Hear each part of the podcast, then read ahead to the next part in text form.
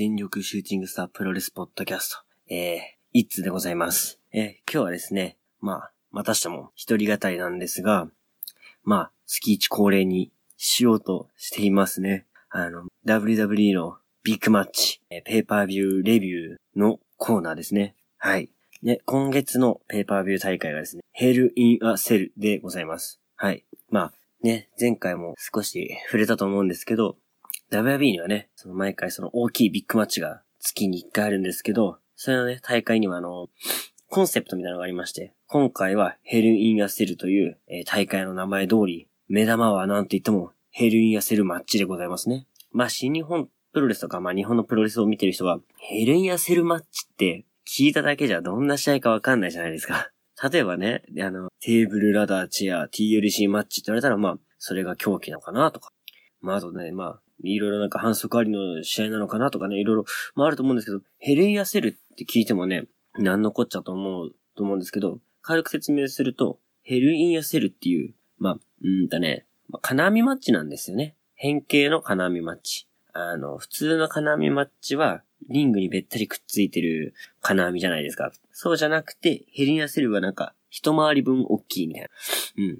なんで、ちょっと、あの、場外攻撃もできると。で、普通の金網マッチと違う、まあ、利点というか面白くなるね、ポイントとしては、その場外で狂気をバンバン使いながら、えっ、ー、と、だな、その金網に、あの、助走をつけて相手をぶつけたりとか、リングから吹っ飛ばして、その金網に飛ばしたりとか、密着してることで、普通の金網マッチはその、なんだろうな、派手なその金網を使ったアクションができないんですけど、ヘビアスだとそれができると。まあ、なんとも WWE らしいね、派手な、えー、試合ですね。試合というか、うん、試合形式ですね。はい。ヘルインアセル。これも結構好きな大会なんですけど、過去にね、結構ね、伝説的な試合があって、あの、俺の大好きなミック・フォーリー選手が、あの、アンダーテイカーから金網からね、飛ばされて、あの、場外の実況テーブルに落とされるシーンがあったりとか、あの、トリプル H ですかね、相手。トリプル H に、あの、なんつうの、ショルダーするみたいな感じで落とされたり、火のついた棒でね、投げられたりとか、あと、アンダーテイカーのチョークスラブも金網のてっぺんで食らって、金網が上から破けちゃって、リングに落下で、その後なんか内臓のどっかをね、怪我して、あの、リアルに血を口から吹き出すっていうね、シーンがあったりしてね、うん。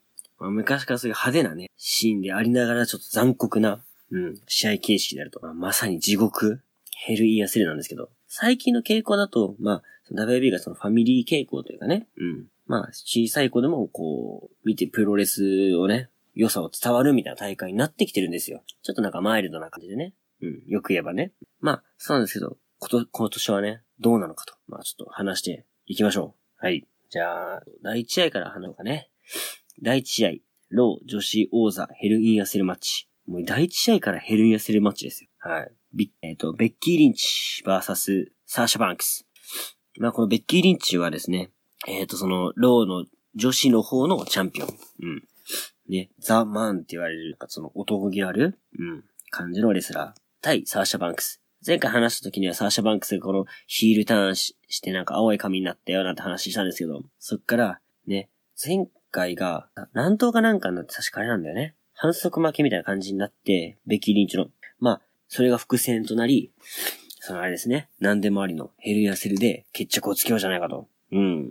あ、でもね、この試合、まあ第一試合ですよ。のっけからヘルヤセルマッチ。しかも女子の、えー、タイトルマッチってことで。やっぱこの二人結構ね、そういうバチバチなね、感じも得意なんですよ。うん。なんだろうな、アメプロっぽい殴る蹴る、えー、金網にぶん投げるとか。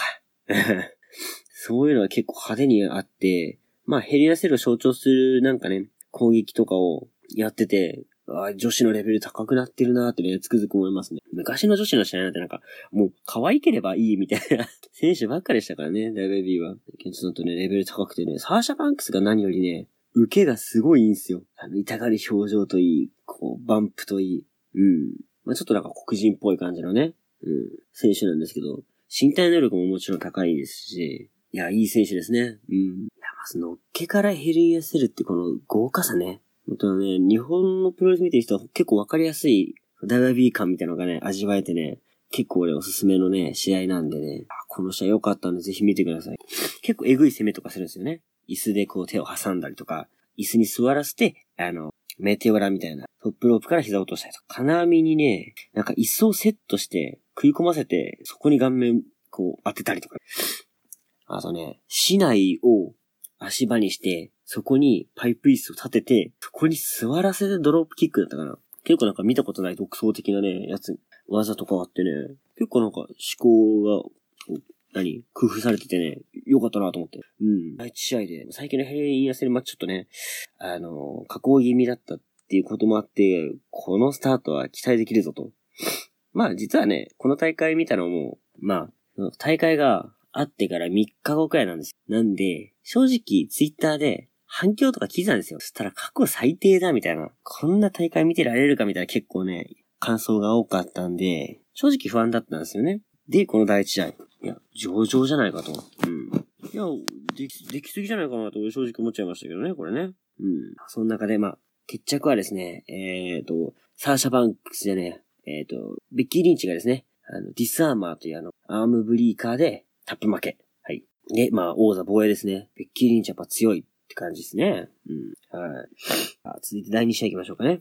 第2試合、ダニエル・ブライアンロマン・レインズ、バーサス、エリック・ローワンルーク・ハーパー。エリック・ローワンとルーク・ハーパー昔、ブラッジオン・ブラザーズっていうね、タッグを組んでて、で、ローワンは、ダニエル・ブライアンの、なんだろうな、側近というか、うん、まあ、護衛みたいな感じでやってたんですけど、まあ、ブライアンが、まあ、ベビーターンなのかな？うん、ベビーフェイスなのかな？これからね。で、まあ、仲間割れして、で、ローマン・レインズと組んだって感じの流れですね。うん。まあ、これも前回の大会からのつながりって感じ。いや、まあ、試合はね、うーん。まあ、そのブラジルブラザーズのね、まあ、お箱というか、荒々しいね、投げとか、打撃があって、あ、あとこの二人ですね、得意技があの、あれなんだね、キラーボムというか、うん。あれと同型の形なんですけど、やっぱでかいね、ごつい二人がね、組むとね、面白いんですよ。で、ダニエル・ブライアンちっちゃいじゃないですか。で、受けも殺人。やばえてるな。うん。受けでこんだけね、こう、客を沸かせられるのはね、やっぱね、ブライアンがね、やっぱ、いいとこというかね。うん。WB ではなかなかそういう選手いないんでね。よかったですね、これね。まあ、試合結果的に、まあ、あのー、あれですね。ハーパーに、ブライアンがランニング2をして、あの、ブサイカの先にですね、ケンタの。にして、レインズがスピアを決めてスリーカウント。うん。で、ブライアンとレインズがハグして終わったってことは、これはダニエル・ブライアンがベビーターンですね。うん。まあ、そんな感じで、まあ、あん、まあ、まあ、まあ、ダービーって感じのね、感じでしたね。はい。第3試合行きましょうかね。第3試合、ランディ・オートン VS、えー、ムタス、えー、ムスタファー・アリ。この、アリって選手がさ、結構良くて、うん。この人もね、あの、アメコミっぽい感じのね、ヒーロー感あるコスチュームで来るんですけど、アイアンマンみたいなね、胸、が光るコスチュームでまあ、どっちかというと新生並びの中では新しい方のレスラー。まあ、そうするまあ、ちょっとまあ、長くね、いるベテランに、もうベテランですかね、もうね、の、オートン。うん。このね、二人のね、結構プロレス的なやりとりがね、結構面白くて、まあ、お互いカウンターでなんかしたりとか、まあ、元々の技も綺麗ですしね、お互い。身体能力高いリスラーですから、二人とも。うん。で、何より面白かったのが、RKO。まあ、うん、なんつうんだろう。日本で、まあ、ガンスタンみたいな、うん、あの形の技をバーンって決めるんですけど、それを、なんつう腕立て伏せみたいな、プッシュアップみたいな感じで、なんだろう、耐えて、あなんだろうな、立ち上がると。うん。いや、その返しがあったか、みたいな。単純だけど、その返しがあるかと。で、相手が要はまあ、バーンってこう倒れちゃうわけですから、その後すぐ丸め込みを仕掛けるなんてシーンもあってね。これね、まあ、これ見たレスラーはちょっと嫉妬した、嫉妬したでしょうね。うん。あのだって結構いろんな選手やるんで、これ、このカウンターやる選手、これから出てきそうだななんてね。うん。個人的には思いますね。で、決着はそのムスタファーリが、そのセカンドロップの間から、こう、なんだろう、前提みたいな感じでリングインして、やる技があるんですけど、そこのタイミングに合わせて RK をバッチリ決めると。うん。やっぱ RK がバッチリ決まった瞬間は一番気持ちいいですね。うん。で、まそんな感じで、えー、オートンがね、RK を決めて勝ちましたと。はい。続いてじゃあ第4試合いきます。はい。第4試合は WB 女子タッグオート戦。アレクサ・ブレスニッキー・クロス。チャンピオンですね。バーサス、チャレンジャー、アスカカイリ・セイン。このね、日本女子二人。歌舞伎ウォーリアーズでしたっけね？うん。と、まあ、アレクサ・ブレスとニッキー・クロス。まあ、どっちかって言ったらアメプロっぽい感じ。まあ、アメプロ出身ですからね。でね、まあ、この試合はまあ、なんと言っても、最後のね、決まりがね、めちゃくちゃ良かったと。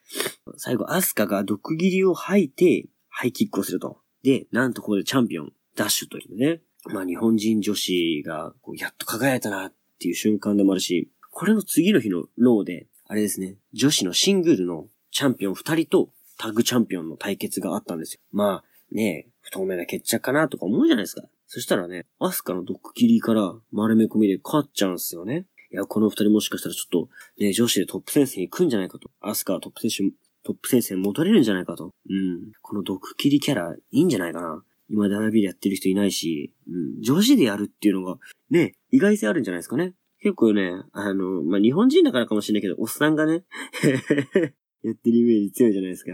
まあ、アスカだけじゃなくて、帰り繊維の動きも、俺結構ね、ダバヤビっぽくて俺好きなんだけどね、向こうはあんま、指示してないみたいなんですよね。難しいなうん。結構動きも一個一個ね、はっきりした感じの、ね、ムーブで、わかりやすいっちゃわかりやすいと思うんだけど、何最後のダイビングエルボードロップとかね、綺麗なんで、この二人、ちょっと、ね、もっと上に行きそうだなっていう予感を残した試合でしたね。うん。はい。じゃあそんな感じで、じゃあ、サクサク行きましょう。第5試合ですね。第5試合、え AJ スタイルズギャローズアンダーソン、バーサス、バイキングレイダースブラウンストローマン。うん。まあ、バイキングレイダースって誰やねんと。なんやねんそのサイト。ウォーマシーンですね。ウォーマシーンが、あの、まあ、ROH とか新日本で名乗った時はウォーマシーンだったんですけど、WB って名前はね、バイキングレイダース感じに名前を変えて、まあ、試合の組み立てとかは、あの感じですね。うん。に、ブラウンストローマン、まあ、怪力男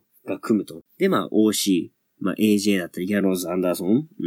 まあ、日本に馴染みのあるレスラーがね、これ組むと。やっぱね、バイキングレイダース、いいっすね。うん。ね、日本で戦って当時からやっぱ好きだったけど、あの巨体が飛ぶ。うん。豪快に投げるとか、連携技が綺麗とか、それだけで湧くじゃないですか。うん。で、結構 AJ とかね、綺麗に受け身取ってね、アンダーソンもなんだけど、うん。いやー、これスイングしたなと思って。で、結構ね、決着つかないですよ。お互いね、いろんなね、技出して、決まりそう決まりそうみたいなのが何回あるんですよね。うん。じゃあ誰が決めるのかと。結果的にストローマンが決めるんですけど、まあ、ストローマンといえばまあ、タックル。うん。列車のように走ってみんなを投げ倒すタックルとか、あと、ランニングパワースラム。うん。一撃必殺なんですけど、じゃなく、決めたのがですね、ストレートパンチ。うん。これはあれですね、右フックか。右フックを決めて、勝つんですけど、これはね、タイソン・フューリーっていう、何の、何の選手だったかな？まあ、まあ格闘家ですね。格闘家の、ボクシングだったか、キックボクシングだったか、MMA だったかはちょっと、全然わかんないですけど、その格闘家じゃないかもしれないしね。うん。正直あんま聞いたことなくて、あ、誰だろうみたいな感じで。うん。まあ、その、その選手との対戦へのメッセージみたいな感じの、ただのごついフックを決めて、えー、これ終わると。うん。パンチですからね。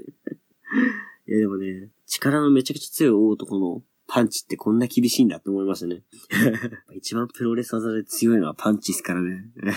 はい、じゃあそんな感じで第6試合行きましょう。バロン・コービン VS チャド・ゲイブル。いや、ゲイブルがめちゃくちゃいいんすよ。なんか、レスリングの、えオリンピック選手だったかな？かなんかで、まあ、下地はすごいありますし、バンプアクションが結構ね、人一倍こう飛ぶというか、うん。体の作り的にこうしっかりしてるんでね、しっかり受けれると。で、バロン・コービン。俺一押しの選手なんですよ。身長がこう高くてね。まあ、ヒールっぽい選手なんですけど。今年のキングオブキングス優勝さ、優勝選手ですからね。うん。いや、バロン・コービンね、結構オリジナリティあるね、技が多かったり、まあ、MMA とかね、フットボールやってたんで、結構攻め型の選手、うん、受けたりするよりかは、そう、攻撃、まあ、攻めの姿勢で沸かすレスラーですかね。うん。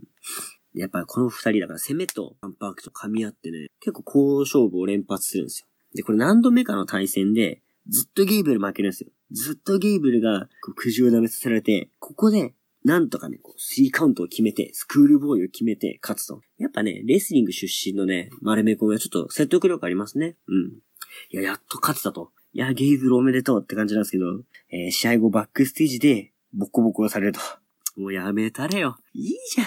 一回くらい取られてもさ、ね。いや、悔しい、悔しい気持ちはわかりますよ。わかりますけど、うん。あのー、ね。リングじゃないところで殴るのやめましょうと。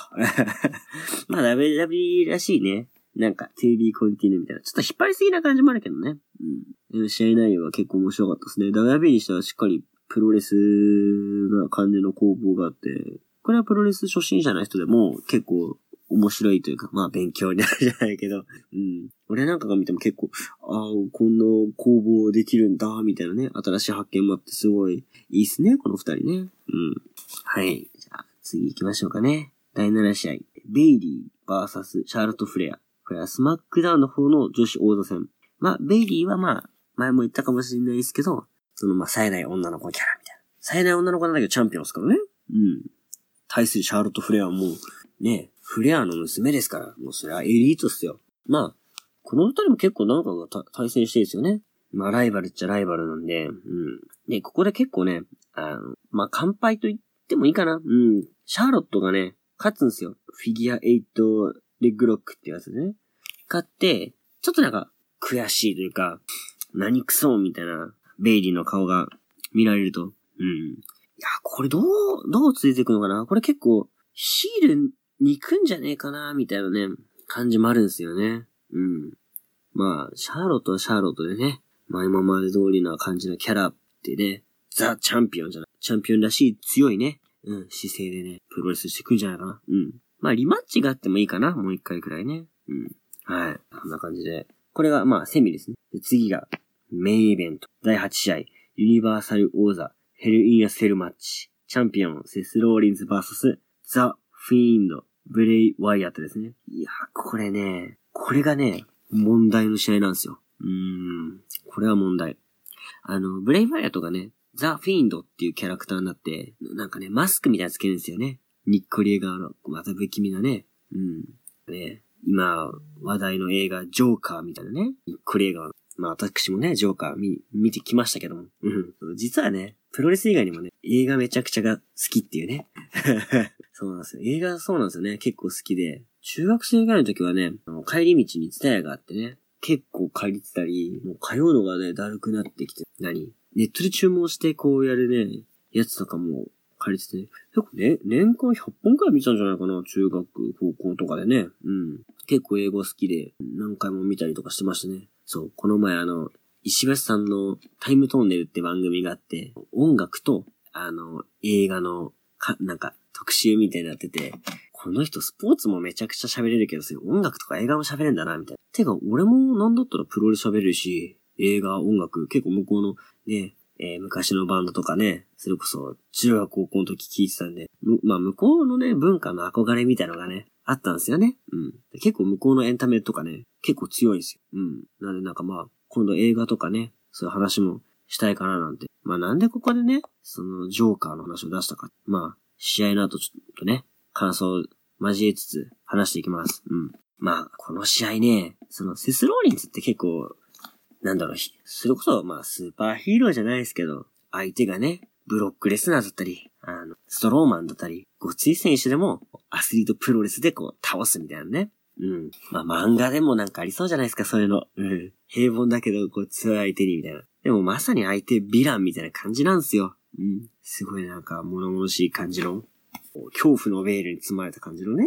うん。怪キャラなんですけど、でこの試合ね、画面が、照明が真っ赤なんですよ。まぶきみだなーっていう雰囲気プラス、あの、見えにくいんすよね。試合が まずこれで、まあ、1クレームじゃないですか 見え、見えにくいじゃないかと。会場いる客もきっと見にくいと思うんですよ。で、まあ、試合内容はですね、あの、ひたすら顔を踏んづけて、狂気でぶん殴る試合です。まあ今までね、そのレスナー倒した時も、がん、ね、レスナーどうやって倒すんだと。レスナーの倒し方なんつってね、顔面3発、ね、踏み、踏み倒すと。踏み潰すと言いましたけど、これね、ストローマンの時に3回踏んづけても倒せなかったんですよ。で、最後ペディグリーを決めて勝ったんですよね。うん。あ、これ新しい勝ち方なのかなってね。まあ、岡田の3発レインメーカーみたいな感じで、うん。これが新しいフィニッシュになるのかななんてね、思ってたんですけど。まあ、この試合ね、まあ、お互い凶器、たくさん出てきて、結局、セスローリンズが、ね、あの、カーブストンプ、3連発からのペディグリー決めるんですよ。そしたらね、あの、ワイアット返すんですよね。わ、しぶてえな、なんつって。またカーブストンプ2回くらいすんのかな？うん。そしたらカウント2で返すんです。いやー、こんな返すと。で、さらに、3回くらい踏み潰すんです。で、スーパーキックしたりとかして。うん。で、フォール行ったら、返すんですよ。もう、この間ブレイワイアットずっと寝っ転がってるだけですからね。ひたすら顔面踏み潰されるだけって。で、これで返されたら、もうね、プロレスラーじゃ、フォール取れないと気づくんですよ。あ、こいつは化け物だとね。セスローリンズも気づいたんでしょうね。うん。その後ね、パイプ椅子で、WB ではね、なかなかないんだけど、脳天に、こう、ぶち当てると。まあ、相手が寝てる状態で脳天ですからね。まあ、想像しただけでも結構えぐい攻撃なんですけど。うん。で、パイプ攻撃すると、このカウント1で返すんですよ。怖くないですか？ね昔ね、レッスルマニアの大会で、えっと、ロック対、あストーンコールド、スティーブ・オースティン、うん、の試合でね、結構この二人ライバルでもうずっとやり合ってて、何年かにわたってね。うん。で、お互いが、その相手の技やったり、